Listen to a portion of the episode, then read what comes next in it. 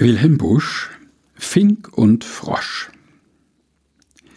Im Apfelbaume pfeift der Fink sein Pinkepink. Ein Laubfrosch klettert mühsam nach, bis auf des Baumes Blätterdach und bläht sich auf und quakt, na, na, Herr Nachbar, ich bin auch noch da. Und wie der Vogel frisch und süß sein Frühlingslied erklingen ließ, gleich muss der Frosch in rauen Tönen den Schusterbass dazwischen dröhnen. Juch, heia, heia, spricht der Fink. Fort flieg ich flink und schwingt sich in die Lüfte hoch. Wat? ruft der Frosch, dat kann ich auch. Macht einen ungeschickten Satz, fällt auf den harten Gartenplatz, ist platt, wie man die Kuchen backt und hat für ewig ausgequackt.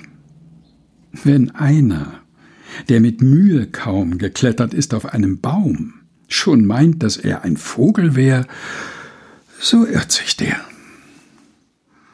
Wilhelm Busch Fink und Frosch.